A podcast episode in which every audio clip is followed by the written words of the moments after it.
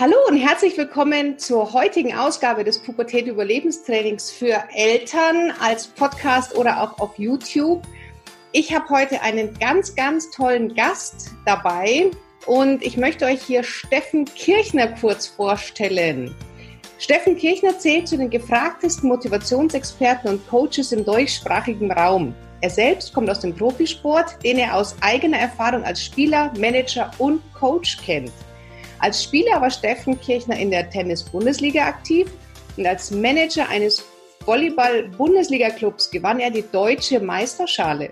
Als Mentalcoach betreut er Teams und Sportstars wie zum Beispiel Goldmedaillengewinner Fabian Hambüchen, Wimbledon-Finalistin Sabine Lisicki, verschiedene Profis aus dem Fußball-Bundesliga und auch diversen Sportarten. Als Coach war er Teil der deutschen Delegation bei den Olympischen Spielen 2012 in London. Steffen Kirchner war bereits mit über 150.000 Menschen gearbeitet. National wie international wird er von Wirtschaftsunternehmen als Vortragsredner gebucht. Er ist Bestseller, Buchautor und ein gefragter Gast in zahlreichen Medien. Hallo Steffen. Hallo Kira, vielen Dank für die schöne Anmoderation. Ja, wow, das ist ja wirklich Wahnsinn. Jetzt habe ich ja in der Einleitung schon so ein paar Hinweise über dich gegeben. Magst du den Zuhörern oder Zuschauern, die dich vielleicht noch nicht kennen, mal kurz in eigenen Worten sagen, wer du bist und was du machst? Ja, viele Dinge hast du schon gesagt. Ähm, es ist immer ganz schwierig, wenn ich gefragt werde, was ist denn eigentlich dein Beruf? Das kommt immer darauf an, tatsächlich, wer fragt. Wenn ich natürlich, da ich ja selber aus dem Profisport komme, wenn mich natürlich jemand fragt, der einen Sportbezug hat, dann sage ich, ich bin sowas wie ein Persönlichkeitstrainer, Mentalcoach, wie auch immer man das nennen möchte. Ähm, Im Unternehmenskontext, weil ich ja primär auch Vorträge halte in Unternehmen, bin ich natürlich ein Redner, Speaker, wie auch immer man das nennt. Ich würde mich selber als Life Coach, als Persönlichkeitstrainer bezeichnen, der ähm, ja mittlerweile das große Glück hat, eigentlich national wie international vor vielen Menschen sprechen zu dürfen über Themen wie Motivation, Erfolgspsychologie, Führung, Entwicklung von Talent, von Potenzial. Ähm, früher kam es tatsächlich über diese mentale Ecke, weil ich eben im Leistungssport immer mit diesen mentalen Themen zu tun hatte. Das Spiel gewinnt und verliert man im Kopf, heißt es immer so schön. Aber das Mentale ist eben nur ein Teil der Persönlichkeit und deswegen habe ich ein eigenes Modell entwickelt, wo fünf Elemente der Persönlichkeit gezeigt werden und sich ein ganzheitlicher Ansatz und ich zeige Menschen wahrscheinlich ein Stück weit, wie der Mensch auf einer mentalen, aber eben auch emotionalen Ebene funktioniert, um das im Leben verwirklichen zu können, was man selber möchte. Und das ist mein Beruf. Wow, das ist ja wirklich toll. Ich möchte da gerne allen eine kurze kleine Geschichte erzählen, warum Steffen Kirchner für mich zum Beispiel mein Mentor geworden ist. Und zwar vor zwei Jahren habe ich mir überlegt, fange ich an, mich selbstständig zu machen mit dem Thema auch mit Kindern, mit Pubertät. Und habe ich zwei E-Mails geschrieben an zwei ähm, Motivationstrainer, Coaches, einmal an den Steffen und einmal an einen anderen. Von dem anderen, dessen Namen ich jetzt nicht sagen möchte, kam nur eine E-Mail zurück, Train the Trainer für dich statt 10.000 Euro 7.000 Euro.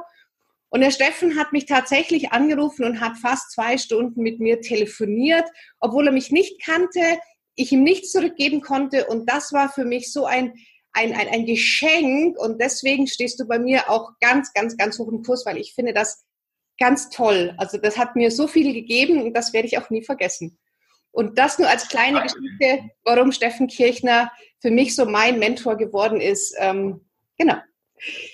Steffen, für die Zuhörer, die dich noch nicht kennen, wie kam es denn dazu, dass du heute da bist, wo du bist? Was ist so deine Geschichte? Was ist so deine Story? Magst du uns da ganz kurz mal mitnehmen?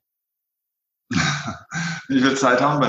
ja, Wie viel ist raus? Es ist meistens, ja, okay. Also meistens ist es so, so ein Weg zu so einem Beruf im Endeffekt, äh, den es ja eigentlich offiziell gar nicht gibt. Wenn du heute zum Arbeitsamt oder zum Berufsinformationszentrum gehst, auch als junger Mensch und sagst, Mensch, was willst du mal werden? Äh, ja, ich will sowas werden wie der Steffen Kirchner, dann musst du ja sagen, dann bist du eigentlich arbeitslos, weil diesen Beruf gibt es ja eigentlich gar nicht. Ne? Ähm, deswegen, die, dieser Weg dorthin ist nie geradlinig, sondern es ist immer eine wilde Reise und ähm, man kommt so ein bisschen wie die Jungfrau zum Kind. Und bei mir war es eben so, dass ich so ein Kind des Boris Becker Booms bin. Das heißt, ähm, ich habe das damals gesehen. Ich war vier, fünf Jahre alt, habe das gesehen und wollte einfach immer Tennis spielen. Und so bin ich dann über verschiedene Wege dann zum Tennis und dann auch zum Tennisleistungssport gekommen, habe das dann irgendwann professionell ausgeübt, war also Tennisprofi bis zur Bundesliga gespielt und habe aber irgendwann gemerkt, dass dieses Leben als Tennisprofi ich nicht genug liebe. Ich liebe zwar den Sport genug, aber nicht das Leben. Also das heißt, die Entbehrungen und den Preis, den du dafür zu bezahlen hast, weil du hast für alles, was du im Leben machen willst, immer einen Preis zu bezahlen. Und der Preis ist immer im Voraus zu bezahlen für alles, was du willst. Und diese Art von Preis wollte ich nicht bezahlen. Also habe ich damals dann eine Entscheidung getroffen, okay, das ist nicht das, was ich in meinem Leben will. Dazu kam dann auch noch, dass meine Mutter, die immer schwer alkoholkrank war, ähm, im Sterben lag, ähm, an der Leberzirrhose danach tatsächlich verstarb und mir in dem Moment klar geworden ist, weil das wirklich der, ja, eigentlich schon der emotional tiefste Moment in meinem Leben war, dass, dass so ein dramatisches Schicksal von einem Menschen, der alle Potenziale, der in sich hat, der so viel Talent hat, der so viel Herz auch hat, der beliebt ist, ein toller Mensch gewesen, eine tolle Frau, auch eine tolle Mutter gewesen übrigens, aber sie konnte sich selber nicht helfen und ähm, diese Potenzialverschwendung und, und das, also in mir ist da damals der Wunsch entstanden, dass ich sage, ich möchte eigentlich gerne möglichst vielen Menschen helfen, dass, dass sowas nicht passiert in ihrem Leben. Und da muss man ja gar nicht körperlich dafür sterben, weil viele Menschen ja auch emotional schon sehr, sehr früh absterben und ihr Leben dann eigentlich bloß noch ein paar Jahre oder Jahrzehnte dann verwalten und eigentlich eher existieren, aber nicht mehr leben. Und so ist eigentlich dieser Berufswunsch damals entstanden, dass ich sage, Mensch, ich möchte ja eigentlich gar nicht in meinem Leben die ganze Zeit gegen Menschen arbeiten. Was du im, im Spitzensport ja musst, da geht es darum, dass du Sieger bist und wenn du Sieger bist, musst du andere zum Verlierer machen. Und ich will nicht gegen Menschen arbeiten, sondern ich will für Menschen arbeiten. Und, und der Wunsch ist damals entstanden. Dann habe ich verschiedene Ausbildungen gemacht für mich selber, habe mich einfach mal in diesem ganzen Bereich der Erfolgspsychologie, Motivationspsychologie, mentales Training etc ähm, habe ich mich selber einfach weitergebildet, habe dann nebenbei auch gedacht, ich werde Steuerberater vielleicht auch noch. Da war ja das noch nicht so klar, weil es ja diesen Beruf eigentlich gar nicht gab. Das war das Naheliegende. Mein Papa ist Steuerberater, hat eine Kanzlei. Ich bin das einzige Kind der Familie.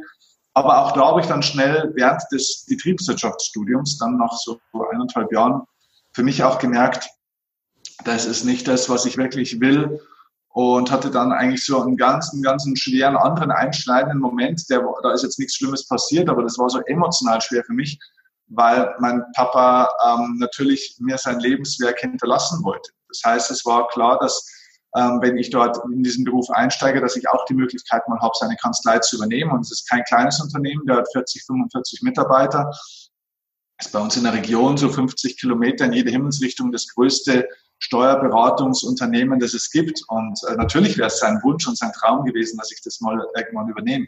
Und irgendwann, als ich dann das für mich festgestellt hatte, dass ich das nicht machen will, habe ich ihm dann einfach auch gesagt, du Papa, pass auf, ich habe drei Messages für dich. Heute habe ich erstens mal mein BWL-Studium geschmissen. Zweitens, ich werde nicht Steuerberater. Drittens, du brauchst einen neuen Nachfolger für deine Kanzlei. Die Augen waren groß, die Überraschung auch. Und er hat aber reagiert wie ein großer Mann oder ein toller Vater reagiert. Er hat gesagt, ja, okay, ähm, wenn du da nicht glücklich wirst, dann bin ich auch nicht glücklich, wenn ich dich dort sehe. Was willst du denn machen? Das meine Antwort war nicht so befriedigend, weil ich gesagt habe, ich habe keine Ahnung, was ich machen will. Ich weiß was ich nicht will. Aber ich glaube, da liegt schon vielleicht das erste Learning drin. Es ist manchmal mh, hm, erstmal wichtig, vielleicht auch zu wissen, was man nicht will und auch eine Entscheidung gegen bestimmte Dinge erstmal zu treffen, mhm. bevor man dann, weil man sich dadurch dann auch sage ich mal, in den Zugzwang bringt, sich auf eine Reise zu machen, um zu finden, was man will und viele Dinge ausprobieren muss. Und so kam ich dann auf ein Sportmanagementstudium, habe dann diese Liebe vom Sport mit, mit dem Wissen des, und auch dem Talent für, für Wirtschaft, also betriebswirtschaftlichen Miteinander verbunden, Sportmanagement studiert. Und so kam eigentlich dann dieser Weg über diese Sportmanagement-Welt, du hast es ja erzählt, dann in diesem Volleyballclub Deutscher Meister, und da habe ich dann meine wirkliche Berufung erkannt, nämlich halt mit Menschen zu arbeiten, zu analysieren, Menschen besser zu machen, Teams besser zu machen, junge Menschen wie natürlich auch schon ältere Menschen. Und, und, und so ist dieser heutige Beruf entstanden. Also es war alles andere als geplant, aber es ist heute das Geilste, was ich mir so eigentlich für mich vorstellen kann. Das heißt, du würdest es wieder so machen, wenn du es nochmal machen könntest, würdest du diesen Weg nochmal einschlagen? Nein, ich würde es äh, viel schneller und geradliniger machen. Also jeder, der immer sagt, na, wenn ich in mein Leben zurückschaue, dann würde ich alles wieder genauso machen, dann muss ich sagen, das ist ein ganz schöner Holzkopf. Also es gibt deutlich schnellere Wege, um dorthin zu kommen, was aber nicht heißt, dass natürlich alles das, was dort passiert ist, trotzdem gut auch irgendwo war. Das heißt, es hat ja immer, du lernst ja immer was aus jeder Situation. Du nimmst Erfahrungen mit. Also dieses BWL-Studium war für mich die Hölle Ähm, aber ich habe trotzdem viele Dinge daraus einfach auch äh, mitgenommen, die ich danach dann auch verarbeitet habe und nutzen konnte. Also du nimmst an jeder Lebensstation trotzdem Werkzeuge sozusagen einfach auch mit, die du später dann auch oftmals einsetzen kannst. Ja. Auch die Tennisschulzeit. Ich habe eine Tennisschule nebenbei, habe mich schon immer unternehmerisch versucht. Also ich habe verschiedene äh, Dinge gemacht. Ich habe ähm, Sportmarketing ja auch dann im Schwerpunkt genommen. Marketing ist was, was heute ein großer Teil meines Geschäfts auch ausmacht, weil das ganze Business ist Marketing. Und also von dem her ist alles gut, so wie es ist. Aber wenn ich es nochmal machen könnte mit dem Wissen von heute, würde ich mir mit Sicherheit viel Zeit und viele Fehler sparen, um dann wahrscheinlich neue Erfahrungen zu machen, wo ich auch wieder Fehler mache, die ich so bisher auch noch nicht gemacht habe. Ja, jetzt hast du ja gesagt, deine Eltern haben wahnsinnig gut reagiert. Dein Papa hat, hat das äh, geschluckt. Jetzt gehört natürlich als junger Mensch ganz, ganz viel Kraft dazu, den Eltern zu sagen, du den Weg, den du für mich vorgesehen hast, den möchte ich gar nicht gehen. Jetzt hören hier ganz viele Eltern zu. Kannst du hier irgendeinen Tipp geben, was dir damals gut getan hat oder was du vielleicht mehr gebraucht hättest, damit auch heute Eltern ihren Kindern sagen können, okay, ist nicht der Weg, den ich für dich vorsehe, aber ich unterstütze dich trotzdem? Ja, okay. Also das Wichtigste, ähm, Kira, ist, ähm, dass Eltern sich prüfen, ob sie ihre eigenen ungelebten Träume nicht gerade versuchen, auf das Kind zu übertragen oder ihre eigenen erlebten Defizite und schmerzhaften Erfahrungen versuchen, auf das Kind zu übertragen, so nach dem Motto, ich möchte mal, dass, es, dass der es oder dies besser hat, als ich es früher hatte. Sorry, ja. ähm, dein Kind ist nicht deine Version 2.0 im Sinne dessen, der oder die soll mein Leben leben und ein paar Dinge besser machen. Als Elternteil ist man eine Art Führungskraft und Führung bedeutet, einen Rahmen zu schaffen, dass ein Mensch seinen eigenen Weg gehen kann und gehen will und sein Potenzial entfaltet und einen eigenen Lebensentwurf entwickelt und dass ich als Eltern, also als Elternteil, als, als Führungskraft, als Trainer auch, egal in welchem Bereich du es siehst, die Prinzipien sind hier immer gleich, da bist du in erster Linie mal ein Begleiter und kein Lehrer. Also erzähl den Kindern bitte nicht die ganze Zeit, was richtig und falsch ist, denn erstens weißt du selber nicht, wie das Leben funktioniert, wenn wir mal uns ganz ehrlich sind. Ja, du hast Erfahrungen gemacht, ja, du hast mehr Lebenserfahrung als deine Kinder, ja, du siehst einige Fehler im Vorfeld, die deine Kinder machen oder nicht machen müssen und aber wenn die Kinder nicht fragen, dann unterrichte sie nicht die ganze Zeit, in dem das Leben funktioniert, weil ein geistig gesundes Kind wird seinen eigenen Weg gehen wollen und zwar auch dann mal phasenweise entgegen des Weges und der Empfehlung von den nächsten Verwandten. Das ist für eine geistig gesunde Entwicklung vollkommen normal. Das heißt, jeder Elternteil kommt, und ich spreche auch mit sehr, sehr vielen Eltern seit Jahren, immer wieder an den Punkt, wo man sagt, das, was du sagst in deinem Vortrag, das sage ich meinem Kind schon seit Jahren. Und jetzt kommt es zu dir im Schülervortrag und kommt nach Hause und, und sagt, ey, der hat mir das erzählt, das ist super. Ich sage ihm genau seit Jahren das Gleiche. Ja, es geht nicht darum, was du sagst, es geht darum, erstens, wie du sagst und zweitens, wer es auch sagt. Und manchmal kann man von einem bestimmten Menschen eine Botschaft einfach nicht annehmen. Das heißt, irgendwann müssen Lehrer aus dieser erzieherischen Rolle, aus diesem Unterrichten, aus diesem Oberlehrerhaften, äh, trotz alles Wissens und Erfahrungsvorsprungs ein bisschen raus und müssen einfach der, der Begleiter sein, die da sind, um Kinder aufzufangen, äh, egal übrigens wie alt sie sind, wenn sie Unterstützung und Halt brauchen, und zwar emotionalen Halt. Bedingungslose Liebe steht im Mittelpunkt. Und das heißt, auch wenn die Kinder eigene Entscheidungen treffen, komische Entscheidungen treffen, Fehler machen, dass du dann als Elternteil da bist. Und das ist das, was die Beziehung schützt. Und übrigens, wenn das eine Lernerfahrung des Kindes ist, dass mein Papa, meine Mama dann da ist, wenn ich sie brauche und mich emotional auffängt, mich unterstützt, das sorgt übrigens auch dafür, dass die Kinder dann irgendwann mal wieder kommen und die Alten fragen, hey, was würdest ihr eigentlich meinen? Ich glaube, das war ein ganz, ganz, ganz toller Tipp für viele, die hier zuhören. Da hast du sicherlich den einen oder anderen Knoten gerade gelöst. Jetzt bist du ja auch einige Male an Schulen im Jahr, öfters in Schulen als Referent gebucht. Hast, woher kommt also deine Expertise in der Arbeit mit äh, Teenagern, mit Schülern, mit Jugendlichen? Hast du da im Sport auch viele Berührungspunkte wahrscheinlich gehabt, oder? Genau, genau. Also das ist mal ganz wichtig. Ähm, ich, ich sage das auch, wenn ich an Schulen, also wir haben ein Konzept, das muss man vielleicht dazu erzählen, wir haben ein Konzept an Schulen, das nennen wir Motivationstag. Das heißt, es ist ein eigentlich dreiteiliges Programm, wenn es die Schule so umsetzt. Es ist vormittags der Schülervortrag, nachmittags arbeite ich dann in einem Workshop mit den Lehrern, wie man die Inhalte des Schülervortrags jetzt in den Lehrer- und den Schulalltag umsetzen kann.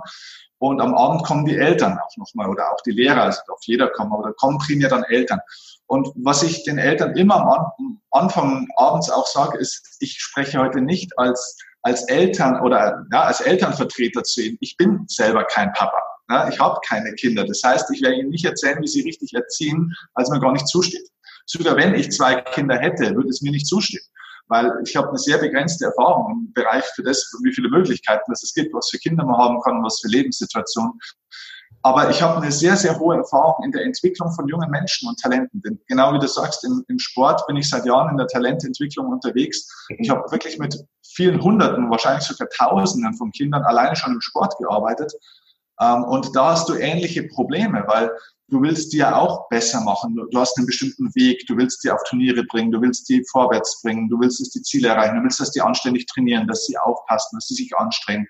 Also in einem sehr kleinen Bereich, genau das Gleiche wie Eltern es dann vielleicht auch in der Schule zum Beispiel wollen oder generell im Leben. Und da haben wir genau die gleichen Probleme im Sport, weil die Kinder irgendwann in ein Alter kommen, wo sie sagen, ja, jetzt sind Jungs oder Mädels interessanter, jetzt habe ich gerade keinen Bock, jetzt ist die Schule schwierig, äh, ich habe Probleme mit meinem Körper, mit meiner Psyche, mit was auch immer. Äh, die Wucht des Lebens prasselt auf einen ein, so zwischen 13 und 17. Und ähm, da müssen wir diese Kinder durchbringen. Und deswegen ähm, zeige ich den, den Eltern und auch den Lehrern, wie wir das im Sport machen, weil wir da eigene Prinzipien und Strategien haben, wie wir das machen, beziehungsweise was wir eben auch lassen. Und so, also die Eltern sind schlau genug, um das dann auf ihren Alltag, im privaten Erziehungsalltag dann zu übertragen.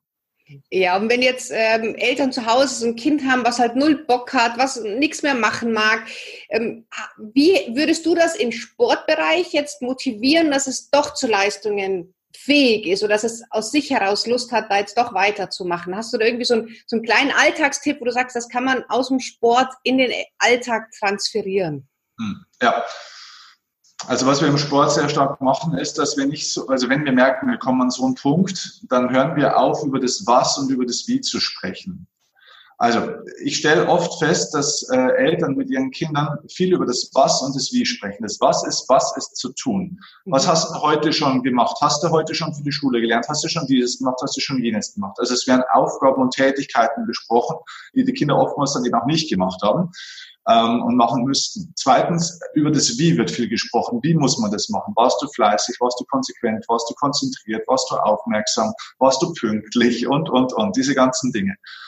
Das Was und das Wie, und das ist das Problem des Lebens, das gilt übrigens, da können wir gerne in den Spiegel schauen auch, ähm, gilt für uns auch in unserem Lebensbereich. Es ist meistens sehr anstrengend. Mhm. Man braucht Energie, man braucht Aufmerksamkeit, man braucht Disziplin und so weiter. Und wenn das Was und das Wie im Leben aufgrund welcher Gründe auch immer, einfach manchmal schwerfällt. Und es ist im Alter von Teenagern einfach so, einfach schon allein aufgrund hormoneller Thematiken und so weiter und äh, Evolutionsgründen und so weiter und so fort, einfach der Entwicklung des Menschen, muss man mehr über das Warum und über das Wofür sprechen. Das heißt, meistens, also es gibt ja auch diesen schönen Satz, der, der ist leider nicht von mir, aber er ist trotzdem super. Ähm, der heißt, wenn du, wenn du dein Warum kennst, hältst du jedes Wie aus.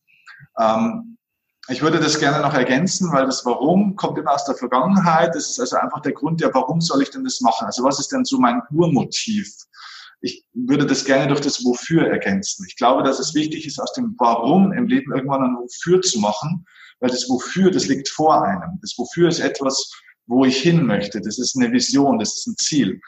Und ich glaube, wenn, wenn man mit Kindern vielleicht weniger oder mal aufhört, darüber zu sprechen, was sie alles tun müssen und wie sie das alles tun müssen, weil sie sind nämlich kein Rabattmarkenheftchen, wo man dann irgendwo äh, ein Häkchen nach dem anderen macht, so das haben sie jetzt gemacht, das sind keine Leistungserbringer und keine Soldaten, das sind sie leider in unserem Schulsystem schon. Ähm, das ist schon schlimm genug, also brauchen wir nicht zu Hause auch noch. Ähm, dann, dann muss man mehr mal drüber sprechen, zum Beispiel, ja, was ist denn eigentlich so ein Lebensentwurf von so einem Kind? Mhm. Was, was möchtest du denn vielleicht mal erreichen? Was sind denn Leidenschaftsthemen? Sprich doch mal mit deinen Kindern über die Themen, die das Kind begeistern, nicht das, was dich begeistert, nicht das, was du von dem Kind willst. Und ähm, es wird sowieso so sein, dass dann die, die Kinder manchmal mit den Eltern nur teilweise drüber sprechen wollen. Aber wenn die Beziehungsebene stimmt, dann öffnen sich die Kinder. Wann hast du denn dein Kind das letzte Mal gefragt, was es eigentlich für Träume hat? Was es eigentlich, ja, so viele junge Menschen heutzutage mögen zum Beispiel dieses Thema digitales Nomadentum.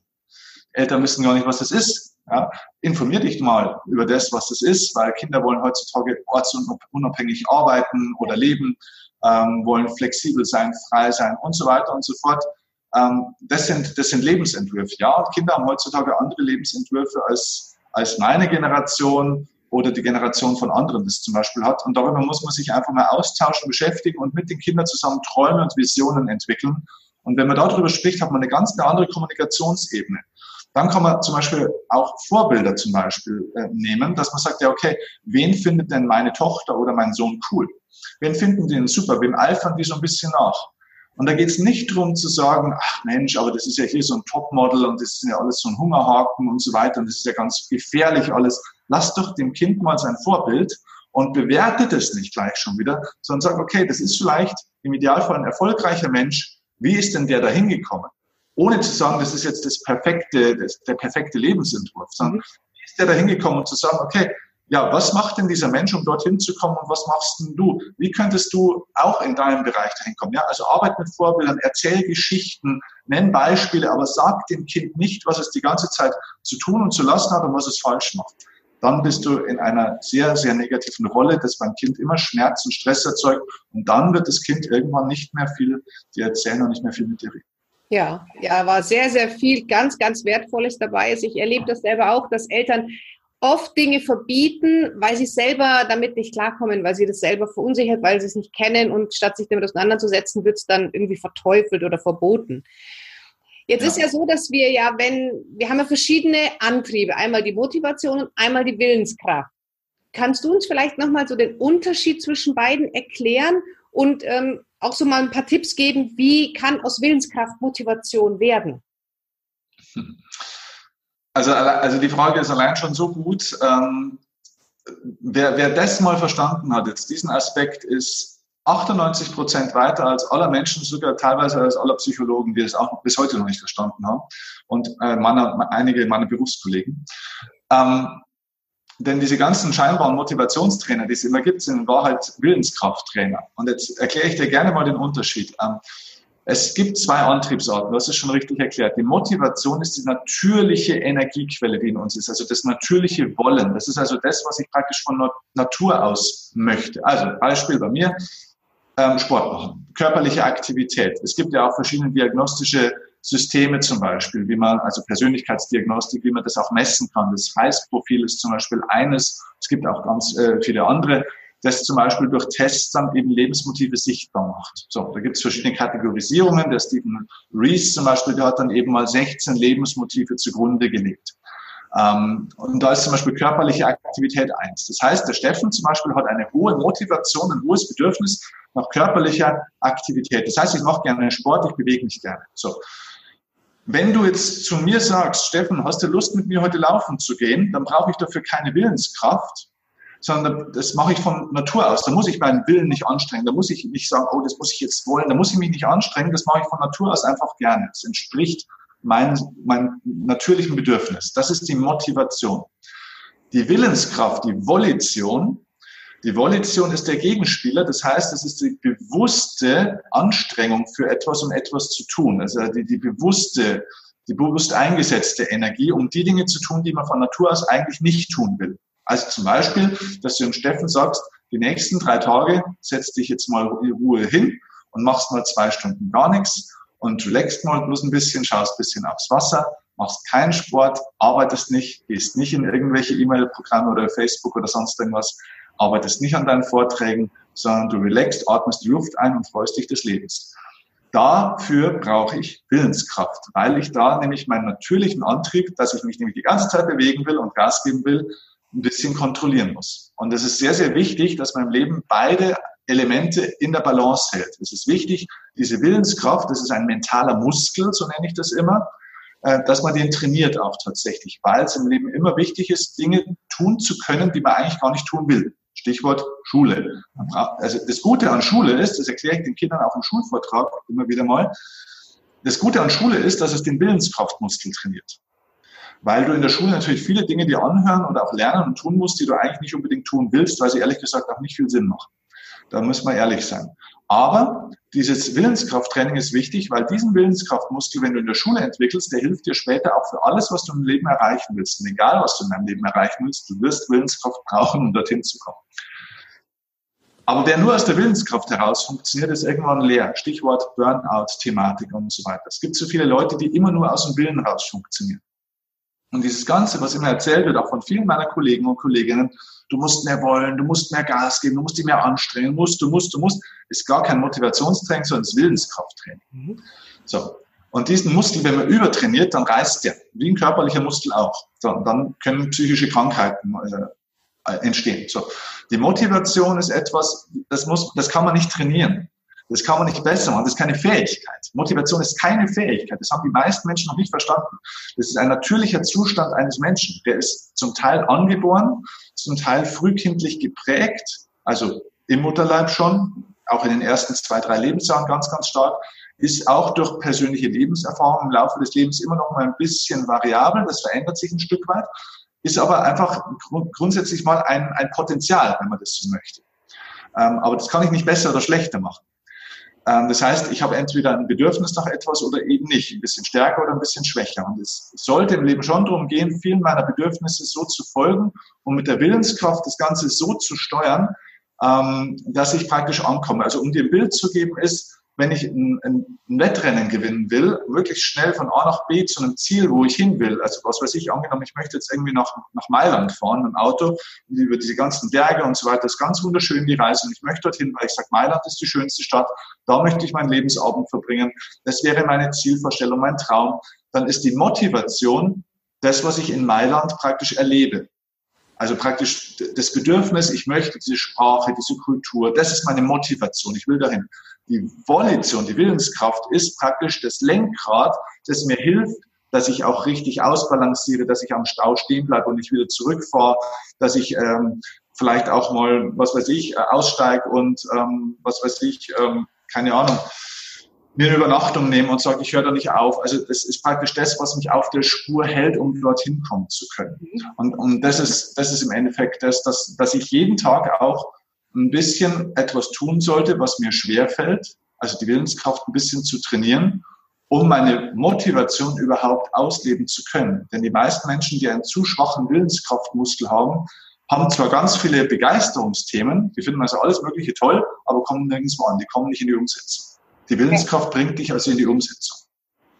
Okay, das heißt, ich habe ein motivierendes Ziel und mit Willenskraft komme ich dann quasi zu dem Ziel hin. Kann man das so zusammen, spielt das so zusammen für Die Willenskraft, ja, ganz genau. Die Willenskraft ist sozusagen das Fahrzeug, das Werkzeug, um dorthin zu kommen, wo du hinkommen willst. Ja. Viele Menschen, die zum Beispiel jetzt einen starken Willenskraftmuskel haben, die also sehr viel Disziplin, Überwindungsfähigkeit, Hartnäckigkeit, Leidensfähigkeit, Konsequenz und so weiter haben. Das ja, sind ja alles Willenskraftaspekte, ähm, aber keine Motivation, also kein Wofür, kein Warum.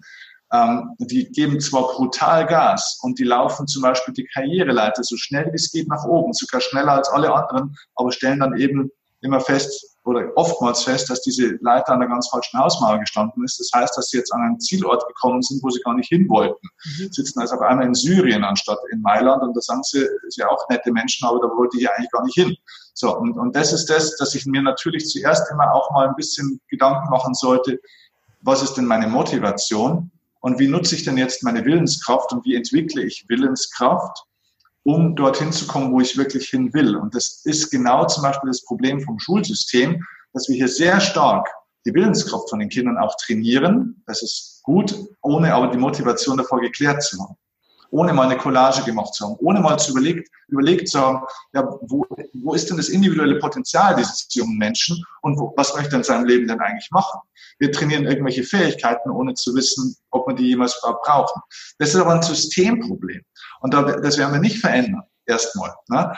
Äh, wir zwei sowieso jetzt erstmal nicht. Aber zu Hause kann ich dafür ganz viele Dinge machen. Dass ich das zu Hause nicht weiter fortführe und dieses Kind nicht in dieser Maschinerie drin halte, sondern dass ich da sage, okay, dann gleiche ich hier doch diesen Teil aus, dass ich mit dem Kind zusammen eine Vision, einen Traum entwickle oder diesem Kind eine Inspiration gebe, wo es das selbst entwickeln kann. Und auf einmal kriegt dieser ganze Schulkram einen ganz anderen Sinn, weil ich weiß, hier kann ich trotzdem was mitnehmen, um zum Schluss das zu haben, was ich wirklich will. Weil die meisten Kinder lernen echt für die nächste Schulaufgabe oder fürs Jahreszeugnis oder für die mittlere Reife oder für das Abitur. Danach ist Leben vorbei. Und wenn du dich fragst, was willst du mal in deinem Leben machen? Ich habe keine Ahnung. Ich will nur einfach aus der Schule raus. So. Und dann brauche ich mich nicht wundern, dass das Leben so läuft, wie es läuft.